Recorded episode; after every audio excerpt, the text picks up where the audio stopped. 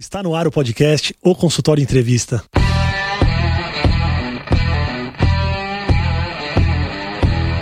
Bem-vindos, eu sou Daniel Kruglenski, médico, cirurgião do aparelho digestivo e vou entrevistar aqui especialistas em diversas áreas que vão nos ajudar a crescer na carreira, melhorar a conexão com os nossos pacientes e a se desenvolver na profissão.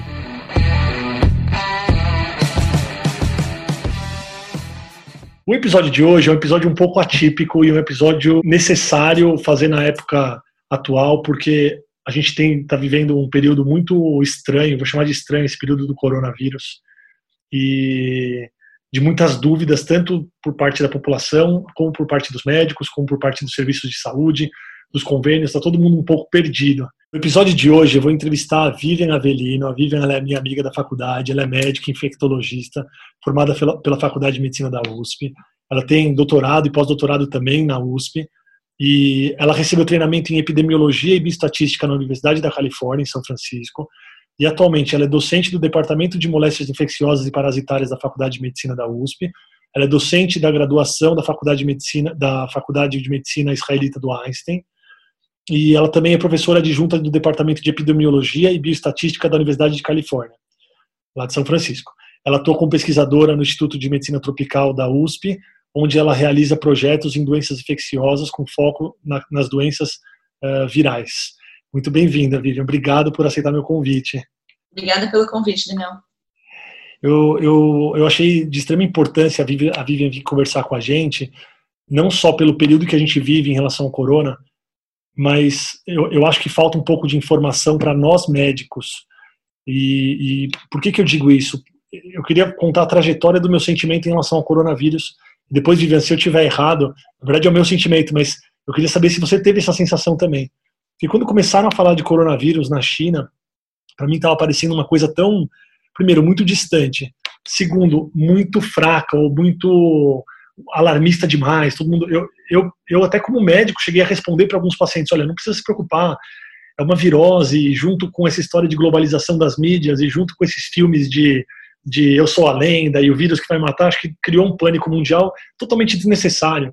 É uma virose que adulto é, e, e, criança vai, vai, vai causar uma virose simples, talvez para idosos tenha algum problema, então essa foi minha sensação inicial. E conforme o tempo foi passando, a gente foi vendo o que foi acontecendo na Itália, na China, na Itália, no próprio Estados Unidos agora, e essa semana no Brasil, eu, é, é, eu fui começando a ter medo e, e até é, sentindo uma, uma desinformação e, e, e, até uma dificuldade em o que dizer para meus pacientes. E hoje eu vivi um dia muito estranho, ontem e hoje eu vivi um dia muito estranho, porque eu estava muito tranquilo em relação a essa, essa, essa virose, né, essa, essa epidemia do corona, do novo corona, mas na segunda-feira eu fui atender já com um pouco de receio, eu queria usar máscara e a relação com os pacientes ficou muito ruim com a máscara. Eu pedi para a secretária avisar: olha, o doutor vai usar máscara. E, eu, e depois eu nem sabia se eu tinha que usar máscara, ou se eu não tinha que usar máscara, se eu estava me protegendo, ou se aquilo era só besteira. E, e, eu atendi, e eu também tinha várias cirurgias marcadas, e hoje eu operei de manhã, tinha alguns pacientes que eu precisava operar, mas chegou no final do dia, eu estava esperando uma resposta dos hospitais de: olha, você precisa cancelar suas cirurgias. Mas essa resposta não vinha, então eu mesmo decidi é, cancelar e adiar, na verdade, as cirurgias eletivas, porque eu comecei a sentir que o epicentro de tudo e onde as pessoas estão buscando ajuda é no hospital e talvez seja desinteressante levar as pessoas para o hospital agora. Então, esse foi o meu mapa de uma coisa longe e tranquila para algo que está muito presente. E eu não sei se eu estou com medo exagerado, se eu realmente devo ter esse medo. Então, eu queria que você traçasse alguns comentários aí sobre sobre essa, esse nascimento e sobre o momento atual que a gente vive, se é isso mesmo que está acontecendo é, com as pessoas que trabalham com, com, com, com saúde. Então, em primeiro lugar, é, Daniel, deixa eu só te colocar um pouco do contexto do que a gente, como infectologista, tem vivido, tá? É, acho que, em parte, essa falta de, de credibilidade, talvez, da gravidade da epidemia tem a ver com o fato de a gente ter tido, mais ou menos recente, as epidemias do SARS em 2003 e do MERS em 2012.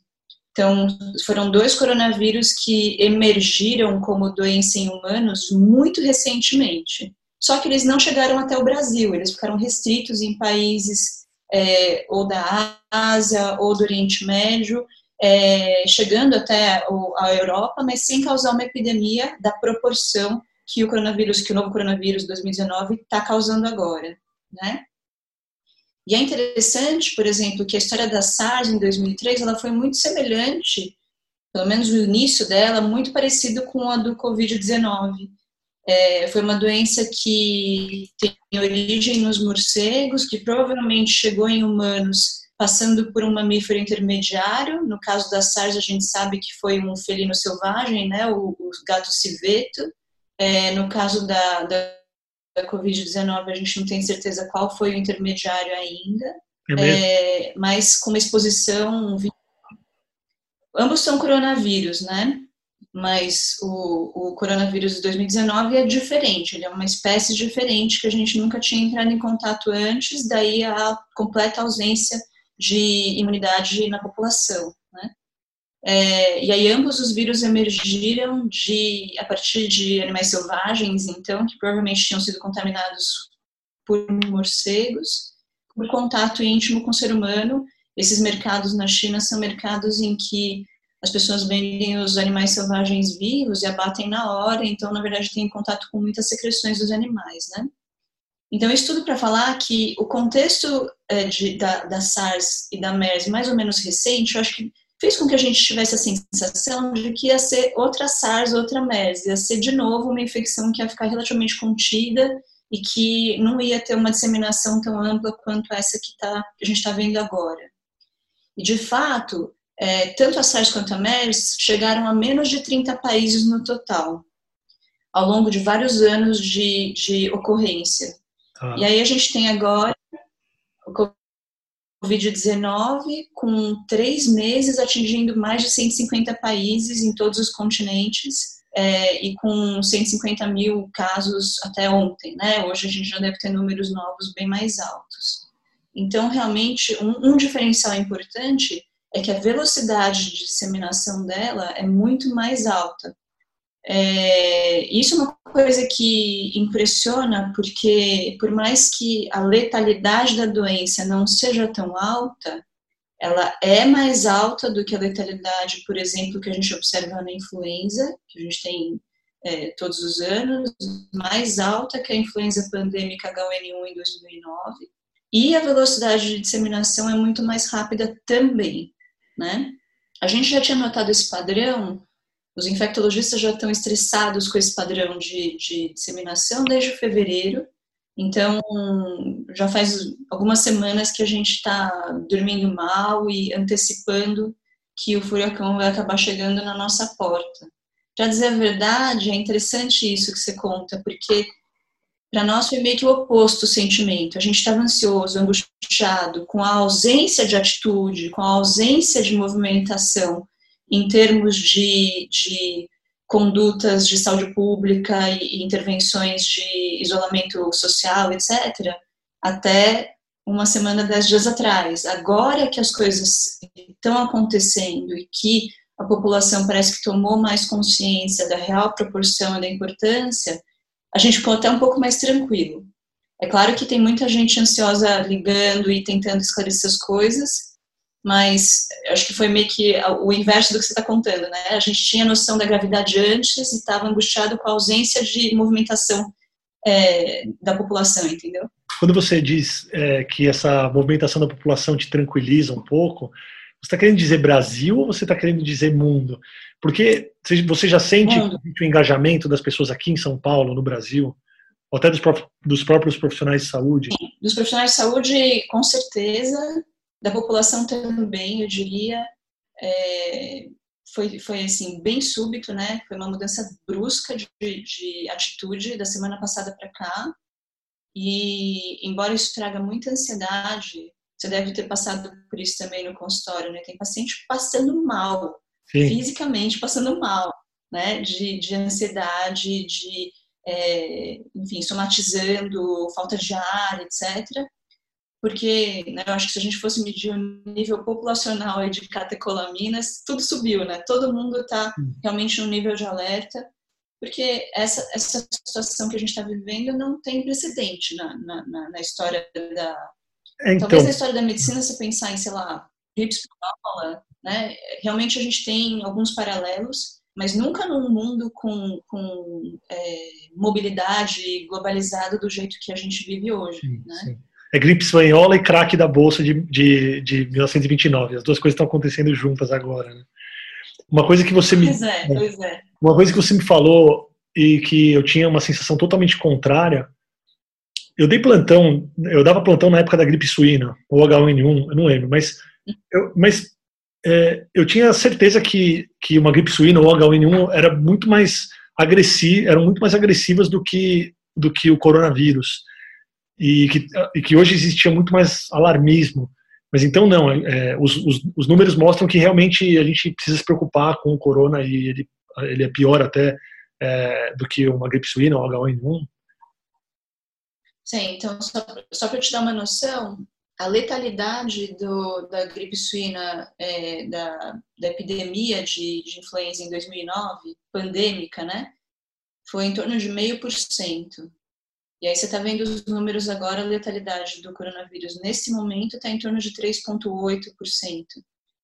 Uma coisa que, que, que, a gente tem que observar, Daniel, é que a letalidade está um pouquinho superestimada ainda para claro. o coronavírus. Por quê? Toda vez que falta insumo, seja teste, seja leito, a gente vai priorizar os casos mais graves, né? Sim. De maneira que você consegue e é, revelar muito mais numerador do que denominador, entende? Então, claro. Então, provavelmente tem muito mais casos de coronavírus no denominador que deveria contabilizar final, no, no final para uma letalidade um pouco mais baixa do que essa 3.8 que a gente está vendo, tá?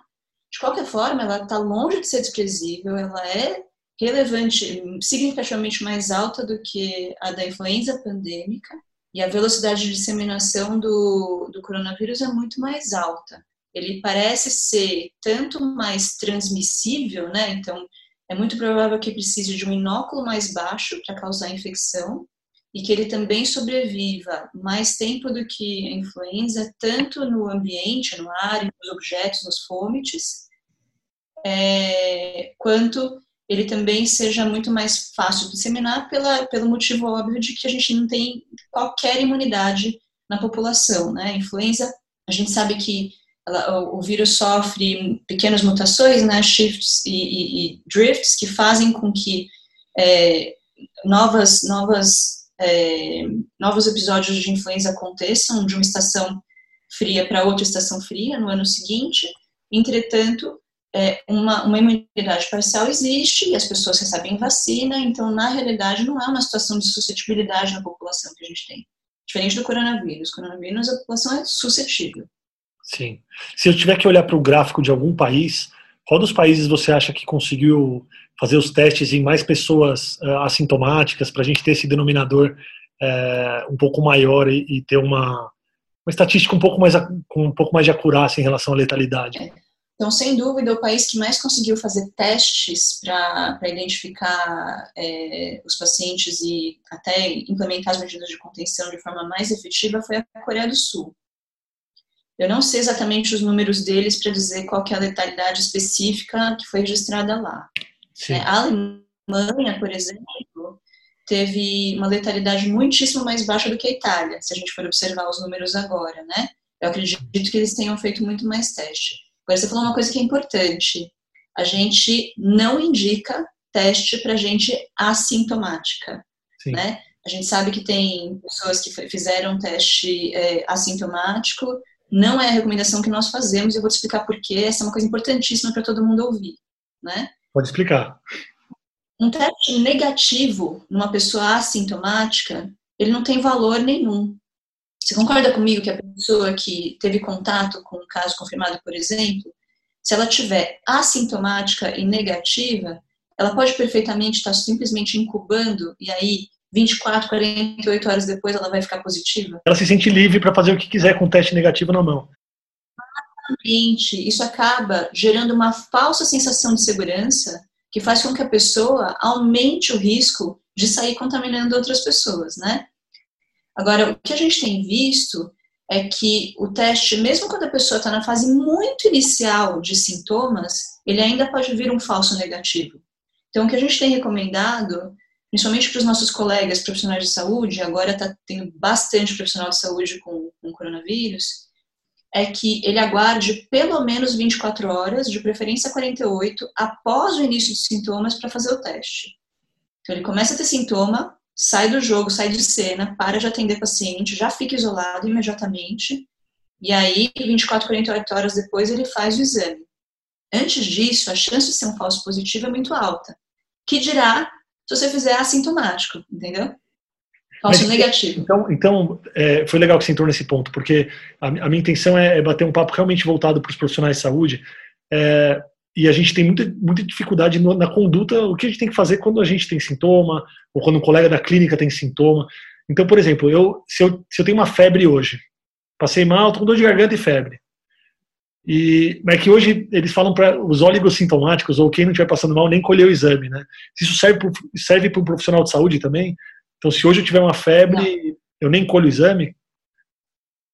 Justamente. Então, quem deve fazer exame hoje são pessoas que têm suspeita e alguma é, algum sinal ou sintoma que indique gravidade, né? Ou profissionais de saúde. Profissionais de saúde não precisa estar grave, profissional de saúde tem que coletar. Por que, ah, que precisa coletar? profissional de saúde é importantíssimo que a gente tenha é, contabilizado. É, é uma população de risco muito mais alto e você deve é, ficar em quarentena, né? é, direito pelos 14 dias depois do início dos sintomas, porque você pode ser uma fonte de transmissão é, para outros pacientes. Então, o diagnóstico do profissional de saúde é priorizado, mesmo na escassez de teste. E quanto tempo tá? leva para o teste ficar pronto? Aí que tá. Então, a gente estava conseguindo ter a liberação dos resultados em menos de seis horas no primeiro momento, né? E agora que os hospitais, que as, os laboratórios estão sobrecarregados, eles estão dando dois dias de prazo. Dois dias de prazo atrapalha a vida de quem quer fazer uma indicação efetiva de isolamento e identificação de casos secundários, né? Então, esse, na verdade, é um dos motivos pelo, pelo, pelos quais os laboratórios estão restringindo a busca de teste a pessoas que tenham sintomas mais relevantes ou sinais de gravidade é, ou que sejam profissionais de saúde. Porque senão a gente vai acabar atrasando o resultado de quem mais precisa. Sim. Agora, agora é, desde um sintoma bem leve até uma gripe pesada, você acha que o profissional de saúde ele já tem que, é, a partir desse momento, é, se afastar do trabalho, não atender mais as pessoas até ir atrás desse resultado? Ou ele pode, por exemplo, usar uma máscara é, de, de proteção para não, não, não contaminar os pacientes? Qual, que é, qual que seria é, existe uma conduta, uma conduta diferenciada baseada nos sintomas, porque se a gente não tem tempo de testar ou vai demorar um, dois dias o teste, é, existe essa diferenciação? Ó, preciso estar bem mal para parar, ou se eu estiver sentindo um pouquinho mal, melhor parar? O que, que a gente. Existe isso? Existe essa recomendação? Então, olha só, é legal que você tenha é, tocado nesse ponto, porque a gente tem uma cultura de que a gente tem que trabalhar até o esgotamento. Sim. médico, né? A gente tem uma cultura de que se você for com é, deixar de trabalhar sem estar é, internado ou, ou em, em, péssimo estado geral, né? Isso significa que você está quebrando a mão, não é? Essa é a nossa cultura. Sim. Eu não diria nem só na, na medicina, né? No mundo corporativo, você tem uma série de situações em que as pessoas são meio que forçadas a é, é realmente chegar no seu limite. Então, você sente que o mundo, agora, está todo mundo precisando dar uma desacelerada, forçadamente. Você tem que ficar mais em casa, você tem que cuidar dos seus filhos, eles não estão mais na escola, você tem que ajudar na questão de casa, porque vai ser tudo pelo computador. É, a gente devia tentar fazer isso também na profissão, porque o momento exige. Né? Sim. Essa cultura de achar que você pode atender gente doente com um potencial, é, é, sendo um potencial transmissor de infecção respiratória, é o momento da gente mudar, sabe? É, então, é, é importante para as clínicas, para quem é gestor, etc., realmente entender isso, né? Profissional que está com sintoma respiratório, mesmo que no comecinho ele tenha uma sensação que talvez seja só uma rinite, talvez seja uma, uma, uma um, um, sintoma que não é um, não vai ser coronavírus, Até que prova o contrário, você não sabe como vai evoluir aquele quadro em quatro horas, seis horas, e aí isso pode realmente é, impactar no risco de você transmitir para pacientes. Então, a política de se afastar do trabalho, afastar o profissional de saúde que tem a suspeita do trabalho é importantíssima para evitar casos secundários. Né? Na minha opinião, a gente tem que agora tomar o excesso de, de zelo que a gente, como nunca antes, entendeu? De ordem prática, em relação à transmissibilidade, você acha que a pessoa é, que incuba e ainda não exteriorizou os sintomas, ela transmite mais ou menos do que a pessoa que já apresentou os sintomas e melhorou? Então, assim, eu queria saber quanto tempo é, a gente tem que ficar afastado e depois, depois de quanto tempo realmente a gente pode ter o convívio social com as pessoas tão próximas a nós. Um período de incubação, né, que é a partir do momento em que você é exposto ao contato com, com o vírus e começa a manifestar sintomas, em geral é de 5 a 7 dias, mas a gente tem descrições de, de período de incubação que demora até 14, por isso que a observação de pessoas que tiveram exposição a caso confirmado costuma ser de até 14 dias, né? E aí você começa a manifestar sintomas e, em geral, também demora entre uma e duas semanas para ter resolução completa do quadro, tá? Isso é para os quadros mais leves, aqueles 80% que melhoram espontaneamente e que têm uma evolução leve a moderada, né? Aqueles casos mais graves que ficam no hospital podem ter uma, uma, um tempo de, de, evolução até resolução entre três e quatro semanas, então pode ser bem mais longo, né, até resolução completa. Então, sei lá, 15 dias de UTI e o restante de enfermaria e casa, né? O que, que nós temos observado é que alguns relatos de caso e, e, e séries de caso demonstraram que existe detecção de RNA do coronavírus nas secreções respiratórias dessas pessoas que são contato de caso confirmado antes do desenvolvimento de sintomas. Isso significa que ele é transmissor? Não necessariamente, porque detectar material genético do vírus não significa que são partículas virais infectantes desde esse período pré-sintomático, entendeu? Entendi, entendi. E, sem dúvida, quando a pessoa está sintomática, espirrando e tossindo, aí a excreção, o volume de excreção do vírus é realmente muito mais alto. Por isso que a gente não tem recomendado é, afastamento de atividades de pessoas que tiveram contato, mas que estão absolutamente sem sintomas. Aliás, se a gente fosse fazer isso, a gente ia ter que isolar metade do hospital, né? Nesse momento. Entendeu? Sim.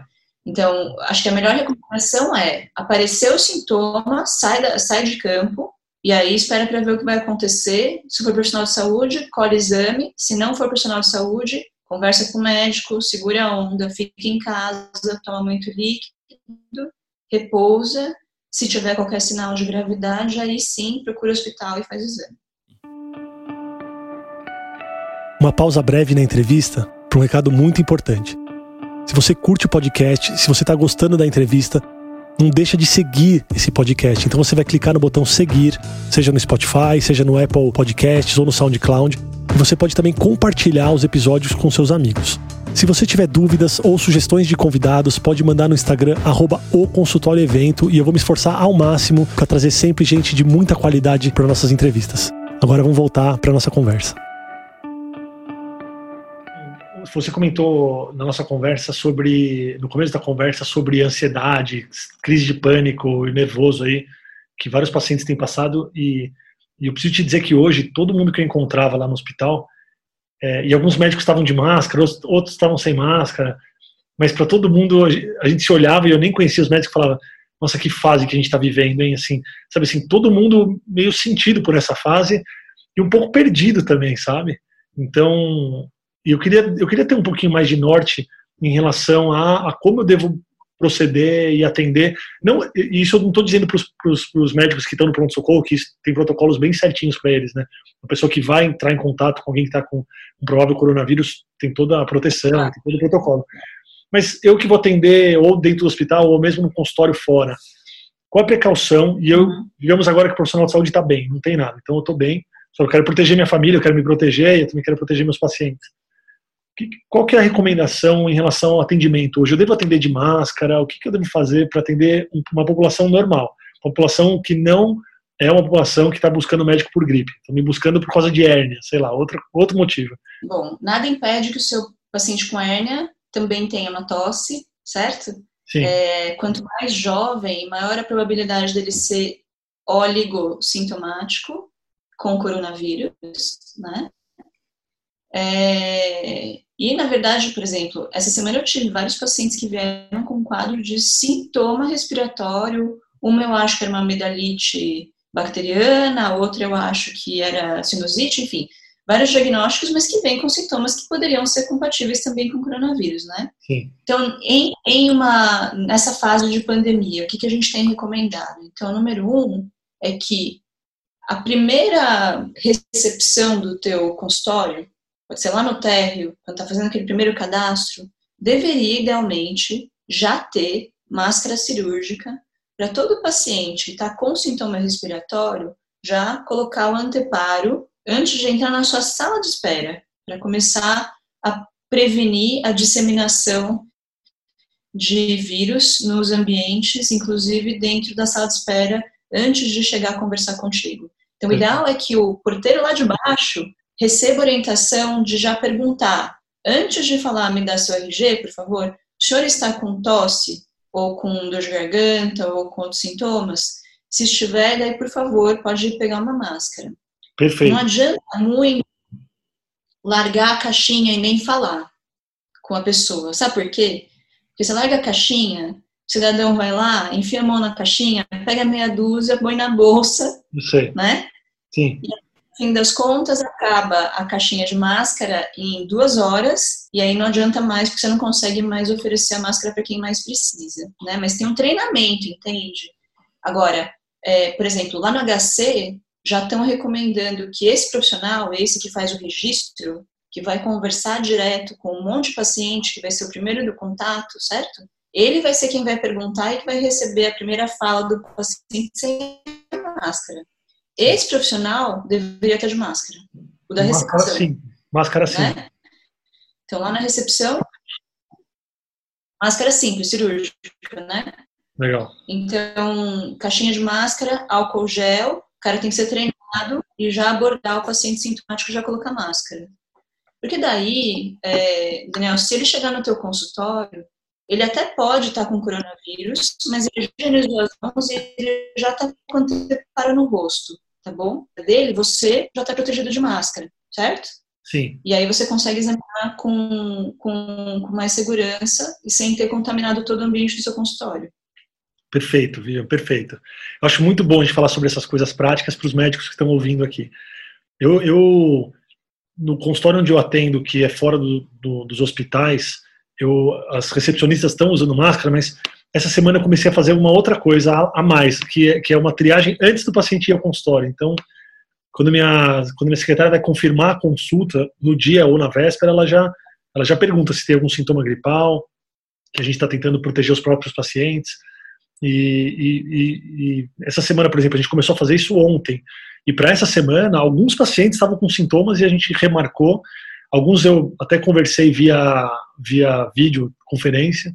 Então, eu acho que é, para quem está ouvindo a gente, é legal quando for confirmar a consulta, talvez até para preservar o próprio paciente e os seus pacientes e a clínica, e é, perguntar se o paciente está apresentando algum sintoma gripal, tosse, febre, falta de ar, porque não é aconselhável ir ao consultório é, onde você vai atender outras pessoas. Então, eu acho legal fazer essa triagem É. pré. Legal. Isso. Na verdade, tem situações em que é mais difícil, né? Por exemplo, você, como cirurgião do aparelho digestivo, consegue fazer uma triagem pré porque não te interessa ver. No meu caso, né? As pessoas vão justamente por causa dos sintomas respiratórios, né?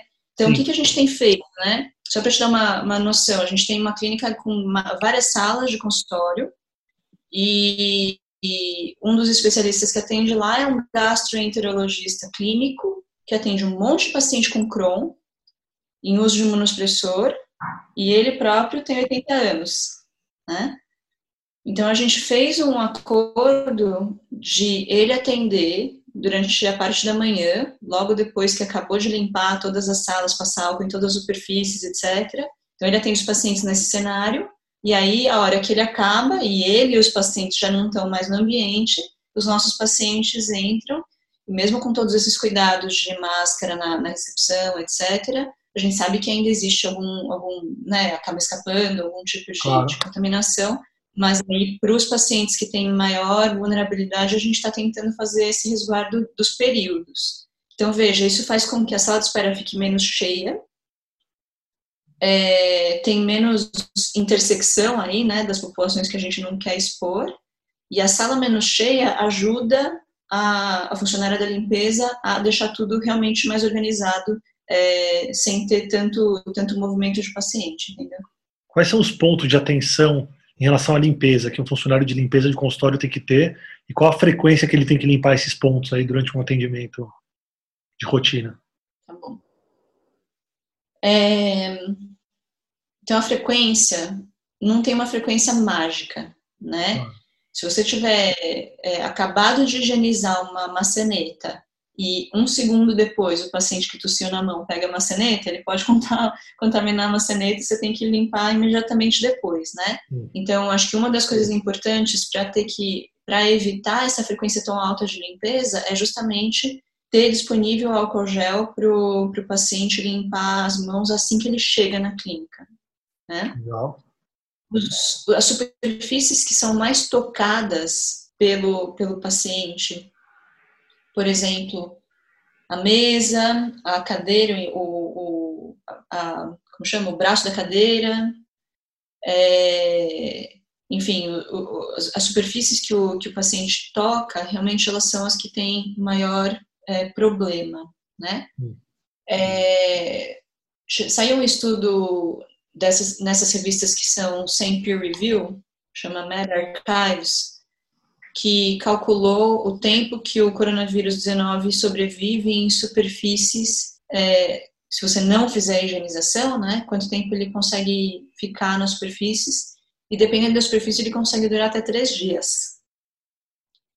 E aí, realmente, isso é uma coisa que preocupa, porque é, se a gente tiver, sei lá, esquecer um teclado de computador ou algum tipo de, de superfície desse jeito, a gente realmente pode começar a ter uma disseminação por fomite que é mais importante, né? Então, o que eu tenho recomendado é que, no mínimo, uma vez por dia, as superfícies lá do local, local onde você trabalha, teclado, monitor, mesa, sejam higienizadas com álcool 70%, que é um produto que comprovadamente é, elimina a contaminação do coronavírus. E essas coisas de uso pessoal, nossas, tipo telefone, estetoscópio, tal, caneta, também passar um, um, um pano com, com álcool 70%. Tá? É, Aí tem, por exemplo, superfícies, daí já não diz respeito só médico, né, mas superfícies outras que pessoas tocam, né, aparelhinho de cartão de débito e crédito, enfim, a gente também deveria higienizar com frequência porque as pessoas estão tocando o tempo inteiro, né, você deve ter aparelhinho no, no consultório, outras pessoas também têm, então esse também é uma superfície que precisa ser higienizada. Sim. Legal, né? É importantíssimo a gente falar sobre isso. E Outra coisa que eu acho legal, lembrando que, lembrando que hoje, pessoal, é dia 17 de março, porque é importante falar a data, que pode ser que essa conversa daqui uma semana já esteja muito, muito ultrapassada e as condutas sejam diferentes. Bem menos que uma semana, né? Realmente, a coisa tem sido tão dinâmica que a gente acaba de soltar uma recomendação, já tem uma atualização, né? É, eu sinto isso porque eu tenho apresentado os dados epidemiológicos, eu preciso checar toda vez que eu vou fazer uma aula de novo, porque é, é uma evolução realmente muito, muito rápida, né? Sim. É, eu não sei, eu, eu, recebi uma recomendação do Colégio Americano de Cirurgiões, mas isso, na verdade, é voltado para os americanos, sobre o cancelamento das cirurgias eletivas, é, até para diminuir um pouquinho o ritmo aí do, da, da, do atendimento, pra, talvez até pelo distanciamento social e também pelo fato de dos hospitais terem a necessidade talvez de usar o centro cirúrgico como um suporte aí para as UTIs e tal. Você acha que já chegou essa hora aqui no Brasil da gente realmente é, adiar cirurgias eletivas e, e diminuir o ritmo do atendimento? Bom, eu ouvi ontem é, do pessoal que é a diretoria de grandes hospitais que não chegamos ainda nesse momento, mas eu receio que esse, esse, essa mudança de, de posicionamento vai acontecer muito em breve, viu, Daniel? Acho que talvez até nos próximos dias, porque é. realmente com o aumento dos, do número de casos graves, e esse aumento vai ser exponencial, de fato, nos próximos dias, é, realmente eu acho que a política pode se modificar, né? Sim. Do, do restante da vida, existe uma polêmica muito grande, né?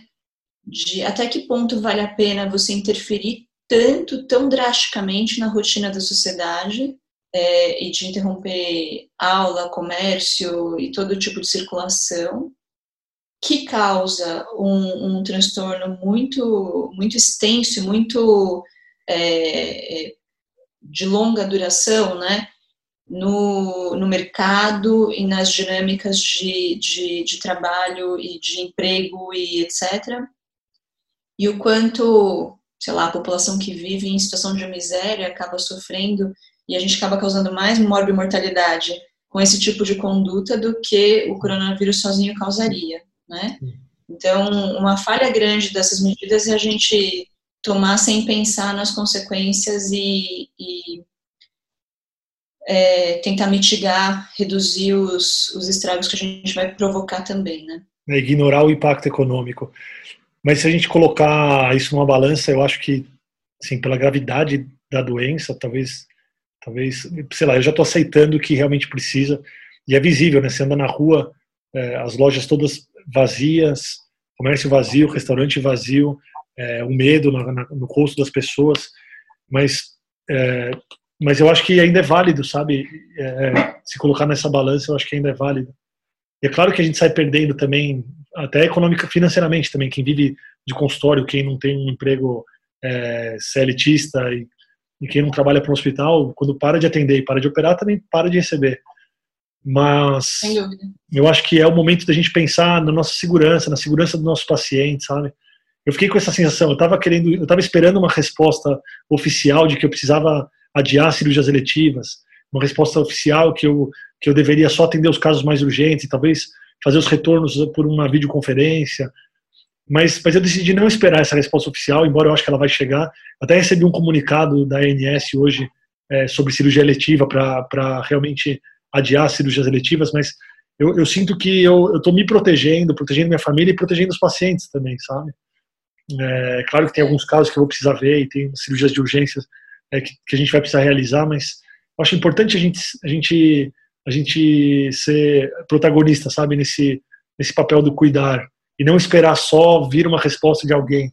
Mesmo porque as, as, as respostas estão sendo criadas dia a dia, né? Ninguém sabe a resposta é, exata, não existe uma resposta exata.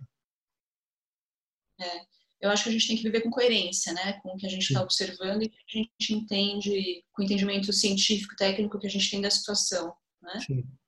É, então, realmente, eu concordo com você e, e essa medida de, de, interromper procedimentos eletivos vai acontecer em breve, é, na minha opinião.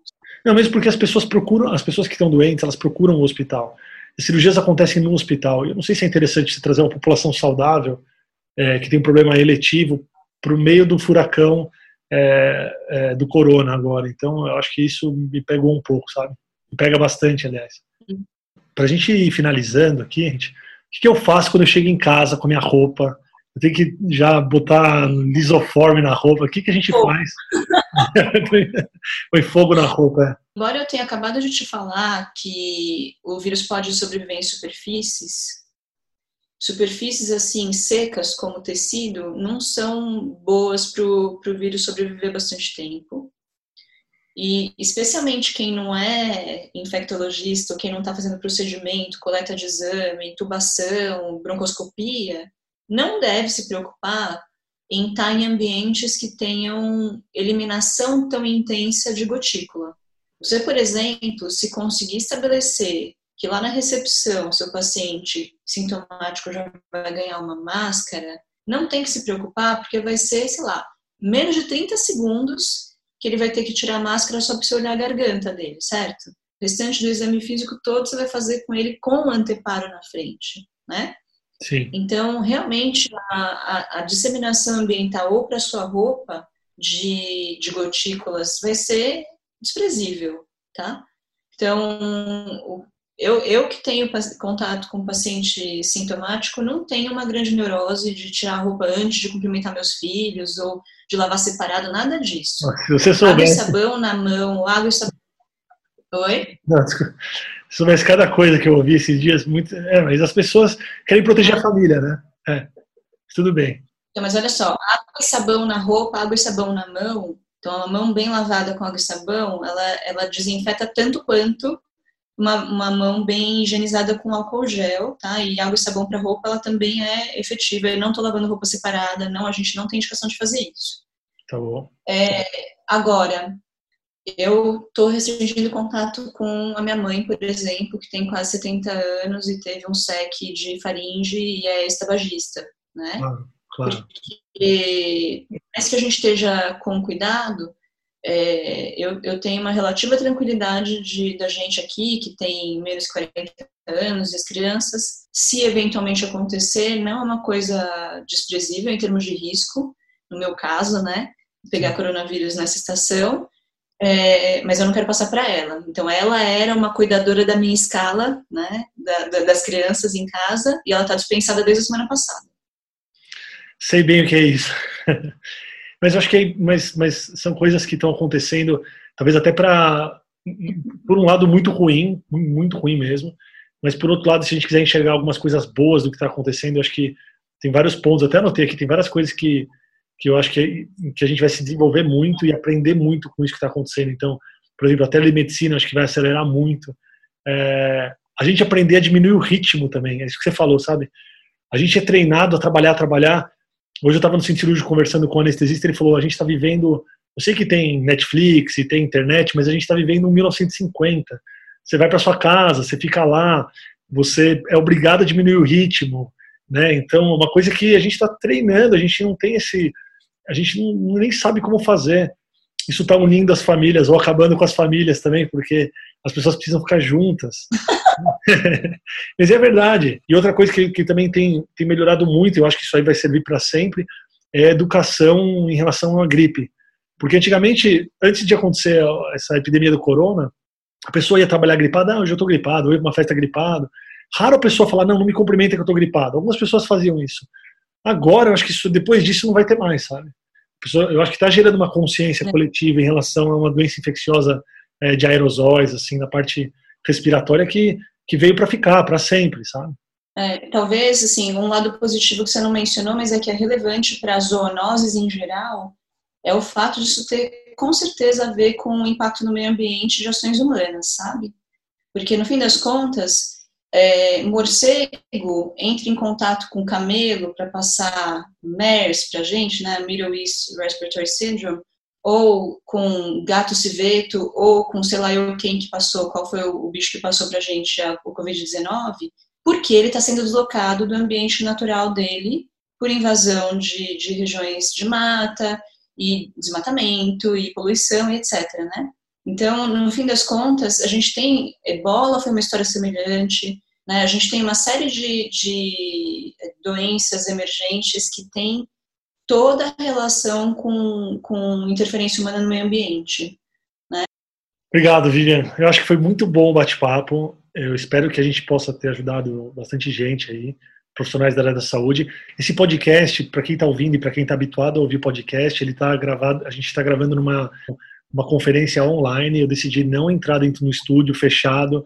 Eu decidi seguir é, as recomendações que eu estou seguindo, de a gente não ficar no ambiente fechado, é, com pouca circulação de ar, dois médicos que estão di diariamente no hospital. Eu acho que realmente a gente decidiu é, adotar as medidas que a gente orienta e por isso talvez a qualidade não esteja tão bom do som, mas acho que o papo foi muito legal. É, quero sim repetir esse bate-papo daqui a algumas semanas para a gente atualizar aí a conduta em relação, em relação às nossas condutas de atendimento. Queria agradecer demais, Vivian, o seu tempo, achei que foi muito valioso. E, e, quem tiver alguma dúvida, pessoal, quem quiser perguntar alguma coisa, tanto para mim como para a Vivian, pode mandar mensagem no Instagram, arroba o consultório evento. E obrigado, acho que você esclareceu muitas dúvidas e vai ajudar bastante gente. Obrigado mesmo. Um abraço para todos. Obrigado, Daniel. Beijo para você e abraço para todo mundo. Valeu, obrigado. Obrigado por você que está ouvindo o podcast. Se você gostou, compartilha, curte com os amigos. Se você tiver alguma dúvida, pode mandar no arroba ou consultório evento no Instagram e eu espero você no próximo episódio. Um grande abraço.